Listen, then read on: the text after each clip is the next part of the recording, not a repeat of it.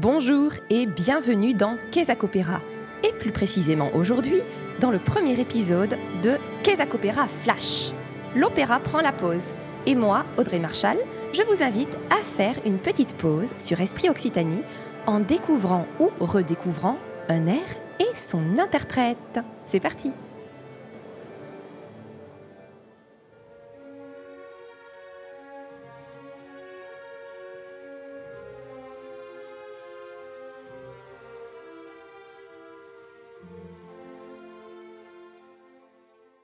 vous connaissez un peu l'opéra, vous avez peut-être déjà reconnu ses premières mesures. Elles annoncent le célébrissime air Casta Diva. Il est extrait de l'opéra Norma de Vincenzo Bellini sur un livret de Felice Romani, lui-même fondé sur la pièce Norma ou l'infanticide d'Alexandre Soumet. Nombreuses sont les cantatrices qui se sont cassées les dents sur le rôle, mais quelques artistes ont incarné de mémorables Norma, comme la Malibran, Adelina Patti, Lily Mann, Rosa Poncel, Joan Sutherland, Montserrat Caballé, Leila Genser. En 2019 à Toulouse, Marina Rebecca. Mais aujourd'hui, nous allons nous intéresser à l'interprétation de l'incomparable Maria Callas, Norma de référence, qui a incarné ce rôle sur scène près d'une centaine de fois. Je vais évidemment vous faire écouter l'air dans son intégralité, mais d'abord, quelques clés. Pour l'histoire d'abord, ça se passerait chez Astérix. Bon, pardon, je veux dire chez les Gaulois sous l'occupation romaine. Quant à l'intrigue, vous voyez Roméo et Juliette, amoureux malgré l'opposition de leur camp. Imaginez que leur histoire ne se soit pas terminée par un double suicide, mais par une sorte de happy end émoustillant, un amour caché. Sauf que quelques années plus tard, on les retrouve et on comprend que la fastidieuse dissimulation de leur amour a fini par éroder leur couple. Polione L'amoureux veut plaquer Norma pour une prêtresse plus jeune, ce qui fait pencher dangereusement Norma vers son côté obscur, à savoir la folie infanticide de Médée d'Euripide, une sorte de dark mooter, si vous voulez. J'ai à peine grossi le trait, vous l'avez compris, mais ce qui compte, c'est que vous ayez un peu une idée du tableau. L'histoire de Norma est donc un drame, très sérieux en réalité, et très émouvant, mettant en scène deux camps ennemis. Est le proconsul romain, tandis que Norma est la grande prêtresse du temple druidique. Elle a trahi deux fois. D'abord, son vœu de chasteté. J'ai des preuves. Deux enfants sont nés de sa liaison avec Polione. Entre parenthèses, je m'étonne toujours que cela puisse passer inaperçu, surtout quand on est un personnage en vue comme Norma parmi les Gaulois. Mais passons. Ensuite, Norma a aussi trahi son peuple. En effet, elle côtoie de très très près, je vous ai dit, le chef des Romains, leurs ennemis, alors qu'elle tient en plus un rôle crucial lors des conseils de guerre. Elle a pris d'énormes risques pour Polione, elle a trahi pour lui et utilise son autorité druidique pour reporter sans cesse l'offensive gauloise, et ce afin de protéger son amant. On se trouve quand même un peu dans un conflit d'intérêts. Lorsqu'elle découvre plus tard dans l'opéra que le proconsul compte regagner Rome en enlevant la jeune novice Adalgisa, de fureur, elle en perd la raison. Elle en veut d'ailleurs plus à Polione qu'à son amie Adalgisa, qui est sincère dans son amour et ne voudrait pas un instant causer du tort à Norma. Cette dernière se décide à tuer ses enfants, mais elle arrête son geste à temps. À la fin de l'opéra, la prêtresse dénonce son propre crime, sa propre trahison, signant ainsi sa propre condamnation à mort devant son père, le chef druide gaulois Orovese, effondré. Au dernier moment, ému par sa grandeur, Polion la rejoint pour périr avec elle sur le bûcher. Cheers Revenons à l'instant de l'intrigue qui nous intéresse, l'ère Castadive à l'acte 1. Norma se sent délaissée par son amant, mais elle entretient encore l'espoir de le reconquérir. Alors, plutôt que d'encourager son peuple qui n'attend que sa bénédiction pour lancer l'offensive contre les Romains, elle en appelle au contraire à l'apaisement par une magnifique prière à la lune. Figurez-vous le décor grâce aux didascalies du livret. La forêt sacrée des druides. Au milieu, le chêne d'Irminsul, au pied duquel on voit la pierre druidique qui sert d'autel. Aux alentours des collines parsemées de forêts. C'est la nuit. Des feux lointains apparaissent au travers des bosquets. Et juste avant la première intervention de Norma, dont l'entrée en scène n'est d'ailleurs à aucun moment évoquée, comme si elle apparaissait soudainement au cœur de la cérémonie sacrée, Voici les indications. Norma au milieu de ses prêtres. Elle a les cheveux dénoués, le front entouré d'une couronne de verveine et la main armée d'une faucille d'or. Elle se place sur la pierre druidique et tourne les yeux autour d'elle, comme inspirée. Elle coupe le gui de sa faucille. Les prêtresses le recueillent dans des corbeilles d'osier. Norma s'avance et tend les bras au ciel. La lune resplendit dans toute sa lumière. Tous se prosternent. Vous voyez qu'on est en plein dans l'esthétique romantique. Sombre forêt, brume mystérieuse, nuit mystique, la serpe magique faisant écho à la lune. Entre parenthèses, le drame est tout romantique donc, mais le classicisme est encore juste assez près pour interdire à Norma de tuer ses enfants. C'est novateur dans la tragédie grecque, tolérable dans la pièce originale d'Alexandre Soumet, mais ça manque de bienséance sur les planches de l'opéra du début du XIXe siècle. La création a lieu le 16 décembre 1831 à la Scala de Milan. Le courant musical de Norma de Bellini pourrait être le néoclassicisme à certains égards, mais surtout, incontestablement, on se trouve en plein bel canto romantique. Qu'est-ce que c'est exactement? Le bel canto romantique est magnifiquement incarné par une trilogie de compositeurs italiens Rossini, Donizetti et bien sûr Bellini, roi de la mélodie, qui hisse cet art à son zénith, malgré son décès précoce à l'âge de seulement 34 ans. Techniquement, le bel canto, tout court, s'appuie sur une technique de chant ultra développée, infaillible, fondée sur la maîtrise du souffle. Celle-ci permet d'interpréter des phrases musicales dont la ligne exquise semble ininterrompue, sans aspérité, infinie. C'est ici le canto spianato, le chant comme aplati, legato, lié. Mais l'art du bel canto requiert également une grande agilité vocale pour venir à bout de vocalises virtuoses, en termes d'étendue comme de rythme. On parle alors du canto fiorito, littéralement le chant fleuri. Cette exploitation des capacités vocales des chanteurs, jusque dans leurs retranchements les plus extrêmes, poursuit un objectif l'expressivité du chant, et si j'ose dire, du son. Il ne s'agit pas seulement de faire les notes joliment. La voix doit désormais porter par elle-même, selon les moments de la partition, mille colorations. La rage, le désespoir, la joie, la douleur, l'amour, la haine, sont transmis du corps de l'interprète à celui de l'auditeur, au-delà des mots, au-delà des notes. Juste avant de passer à l'écoute du morceau, voici quelques clés d'écoute. L'air castadiva, complètement belcantiste donc, commence par une recette signature de Bellini, le combo, accompagnement élégiaque en arpège par les cordes, plus chant éperdu de la flûte soliste. C'est un cliché parfait de l'introduction de l'air belcantiste italien romantique. Les arpèges modulent de la tonalité de sol majeur à celle de fa majeur, au moyen d'une mélancolique sixte napolitaine. Vous allez sentir la tonalité descendre entre les premières notes de l'air et l'entrée de la flûte. En réalité, l'air était écrit en sol majeur lui aussi dans la partition autographe, mais il a été abaissé à la demande de la créatrice du rôle, donc cette douce descente mélodique n'existait pas à l'origine. La flûte entre donc pour annoncer le thème quasiment intégralement, puis le spectre des vents s'enrichit du hautbois, de la clarinette et du corps, avant de laisser place à la voix. Juste soutenue par les cordes, la voix de la soprano déroule d'abord la mélodie suspendue au-dessus du silence respectueux de la foule. L'orchestre s'épaissit à mesure que le chant devient de plus en plus implorant, notamment par le jeu des fameux accents à contretemps sur les la aigus, qui annoncent l'acmé de l'air, le si bémol, magnifiquement douloureux, pour redescendre marche à marche vers le repos. Le chœur extatique reprend alors ses paroles, en rythme lancinant de barcarolle, offrant ainsi un tapis moelleux à la voix.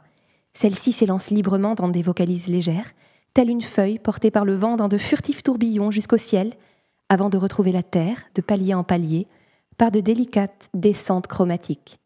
Ce doux contraste entre le chœur et la voix soliste et les volutes de celle-ci entretiennent une sensation de flou d'élasticité rythmique et sonore.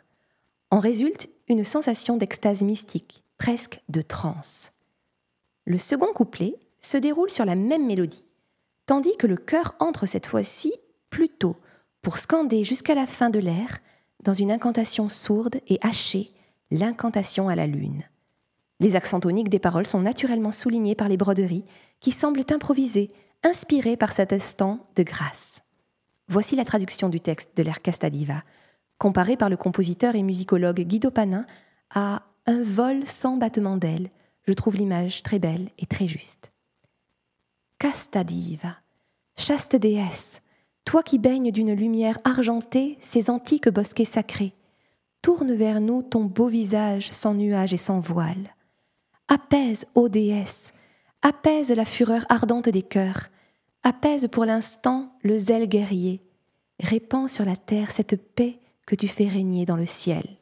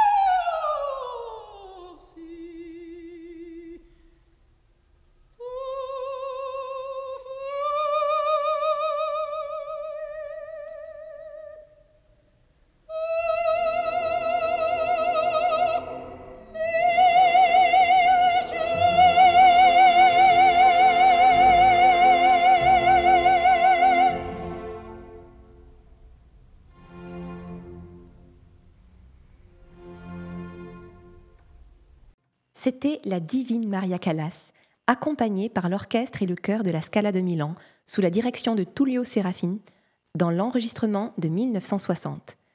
Le poète Théophile Gautier écrit à propos de cet air. À chaque note, il semble qu'on entend soupirer la brise nocturne dans les feuilles humides de rosée.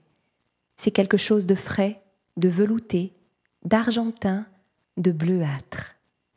Un air qui appelle, à la fois calme et implorant, à la paix entre les peuples, mais aussi à l'apaisement d'un cœur blessé, le cœur de Norma. Vous aurez remarqué que, selon les mots de la musicologue Chantal Cazot, l'air se clôt sans triomphe, dans la disparition douce. Cela ne manquera pas de déplaire au tout premier public, frustré de ce manque de panache. L'accueil mitigé des premières représentations s'est toutefois vite mué en grand succès. La première interprète du rôle, la fameuse et talentueuse Giuditta Pasta, n'est pas sans rappeler Maria Callas. L'ambitus du rôle de Norma n'est pas si étendu que cela. Il s'étend du si bémol grave au contrut. C'est déjà important, mais la difficulté extrême de ce rôle réside ailleurs. D'une part, dans la palette de couleurs, la puissance, l'épaisseur vocale attendue sur toute cette tessiture, mais aussi dans la souplesse et la virtuosité requises en de nombreux points de la partition qui imposent par exemple des sauts d'intervalle atteignant jusqu'à une octave et demie. Le profil vocal, capable de répondre à toutes ces exigences à la fois, est aujourd'hui appelé la soprano dramatique coloratour ou soprano dramatique d'agilité. Comme cette voix est très rare, il est extrêmement difficile de trouver des interprètes à la dimension du rôle de Norma. Tâche d'autant plus ardue qu'au talent vocal doit impérativement s'ajouter le talent de tragédienne pour répondre aux exigences de ce rôle que Bellini a défini lui-même comme tragico-sublime. Maria Callas a incontestablement triomphé de tous ces défis. Comme Giuditta Pasta, elle a commencé à travailler sa voix comme mezzo, voire contralto. À l'époque de la création du rôle, la distinction entre la typologie mezzo ou soprano était bien moins nette qu'elle ne l'est aujourd'hui.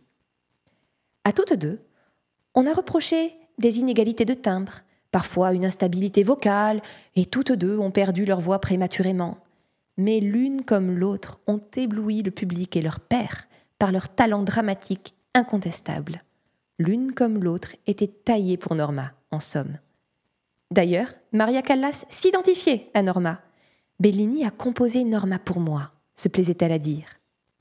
Anna Maria Sofia Cecilia Kalos naît le 2 décembre 1923 à New York. Son nom de baptême, Kalogeropoulos, est donc devenu Kalos, puis Callas. Maria Callas décrit une enfance malheureuse. Devant ses facultés évidentes, sa mère lui a imposé très tôt de travailler sa voix, avec beaucoup de rigueur. D'abord aux États-Unis, puis en Grèce, où elle retourne avec sa mère et sa sœur suite au divorce de ses parents. Maria travaille avec acharnement, inlassablement. C'est une jeune fille intelligente et vive, mais complexée, mal dans sa peau et dans son corps. Elle est enrobée et porte des lunettes disgracieuses pour corriger une forte myopie. Alors l'opéra, au travers de sa voix extraordinaire, devient vite son identité, sa force, sa certitude, son moyen d'être aimé. Sa carrière démarre tôt, mais Maria Callas ne s'impose pas immédiatement comme une star. Des rencontres clés l'amèneront sur la voie de la célébrité.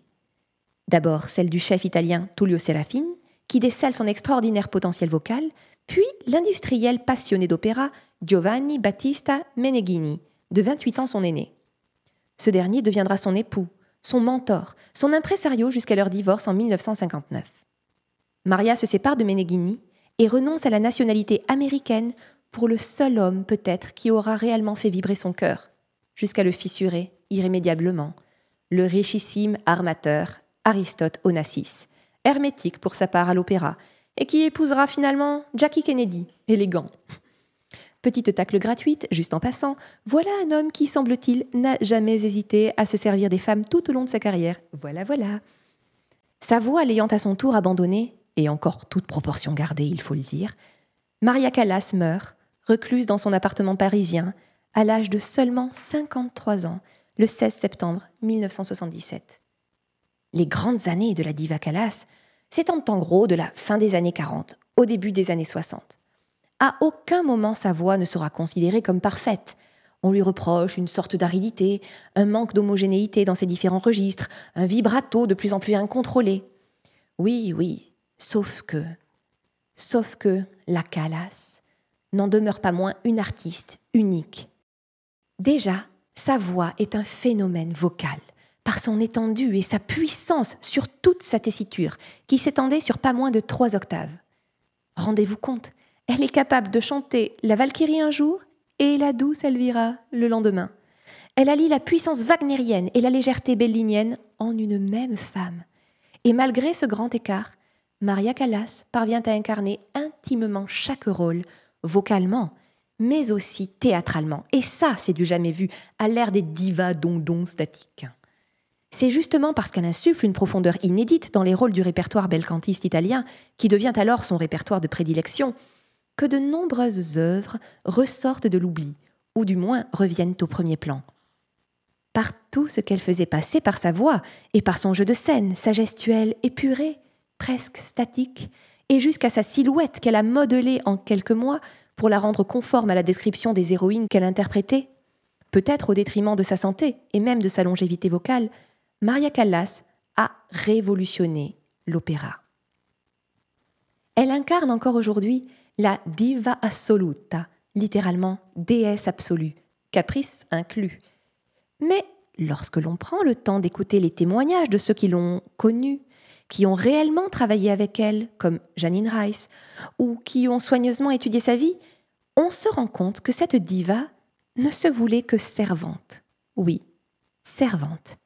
La plus humble servante de la partition. En bourreau de travail, elle étudiait les moindres subtilités de la partition, dans toute sa globalité, avec l'obsession de déchiffrer le souhait du compositeur et de le respecter. Sa hantise, c'était trahir la volonté du compositeur. Toute son intelligence son énergie étaient mises au service de la musique, du texte, de l'interprétation. Et de ce que j'ai compris, Maria Callas respectait la partition, mais elle respectait aussi parfaitement les contrats. Dès lors, si une maison d'opéra ne respectait pas les accords conclus et que la diva tenait bon, se considérant dans son bon droit, elle devenait immanquablement la cible d'un déferlement de critiques dans la presse. Quant à sa fameuse opposition avec la grande soprano Renata Tebaldi, elle semble avoir été largement exagérée et mise en scène, les deux femmes ayant manifestement entretenu une réelle estime mutuelle sur le plan artistique. Donc même s'il l'a probablement largement portée et a contribué à sa gloire, le produit marketing Callas l'a également beaucoup desservi. Il n'en reste pas moins que, 70 ans après son apogée, Maria Callas, ce titan d'argile, demeure une légende pour sa voix incomparable, ses talents de tragédienne, pour la force magnétique qui se dégageait d'elle sur scène. Quand on l'écoute, on perçoit très bien que la richesse de sa voix dépasse de loin la qualité de la prise de son par son intensité, par ses couleurs. Elle vibre au-delà de ce qui nous parvient, au-delà même du nombre invraisemblable d'enregistrements qu'elle nous a légués en un inestimable héritage. Avant de vous quitter, je vous propose de réécouter la même version de l'air Castadiva, mais cette fois-ci dans son contexte musical. Vous pourrez ainsi écouter le récitatif qui précède, puis la cavatine qui constitue la deuxième partie de l'air. Les premiers mots de Norma dans l'opéra sont Sediziose voci. Des paroles séditieuses, des paroles de guerre. Qui ose en proférer près de l'autel de Dieu? Qui prétend dicter ses réponses à la devineresse Norma? Et de Rome hâter le destin mystérieux? Vous allez l'entendre, la druidesse est en colère. Elle ne tolère pas que le peuple avide de guerre ose tenter d'infléchir les oracles lunaires. Avant de commencer sa prière à l'astre de la nuit, elle prophétise. Dans les livres mystérieux du ciel, je lis aux pages de la mort, de la superbe Rome, le nom est écrit. Un jour elle mourra, mais non par vous. Elle mourra de ses vices, ainsi consumée, elle mourra. Attendez l'heure, l'heure fatale, où s'accomplira ce grand décret. Je vous ordonne la paix, et je cueille le gui sacré. Et après l'air lent Castadiva, voici la traduction du texte que vous entendrez dans la cabaletta, la partie rapide, enserrée dans des rythmes guerriers, menaçants dans leur enthousiasme impatient. Le rite est achevé, que le bois sacré soit vidé des profanes. Quand la divinité courroucée et sombre réclamera le sang des Romains, du sanctuaire druidique, ma voix tonnera. Le cœur clame que le proconsul succombera le premier, ce à quoi Norma répond, pour elle-même cette fois, Il succombera. Je dois le punir. Mais mon cœur n'en est pas capable. Ah. Que me revienne dans sa beauté ton fidèle amour premier, et contre le monde entier je serai ta défense. Que me revienne dans sa beauté ton regard serein, et en ton sein je trouverai vie, patrie et ciel.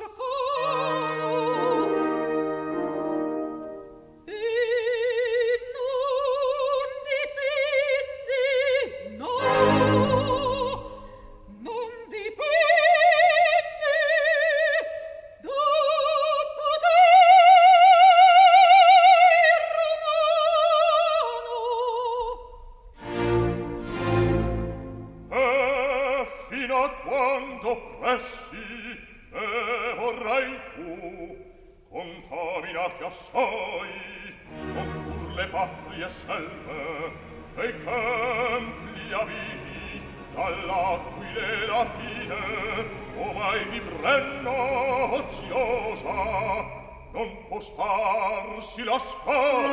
Viva Cristo, la volta!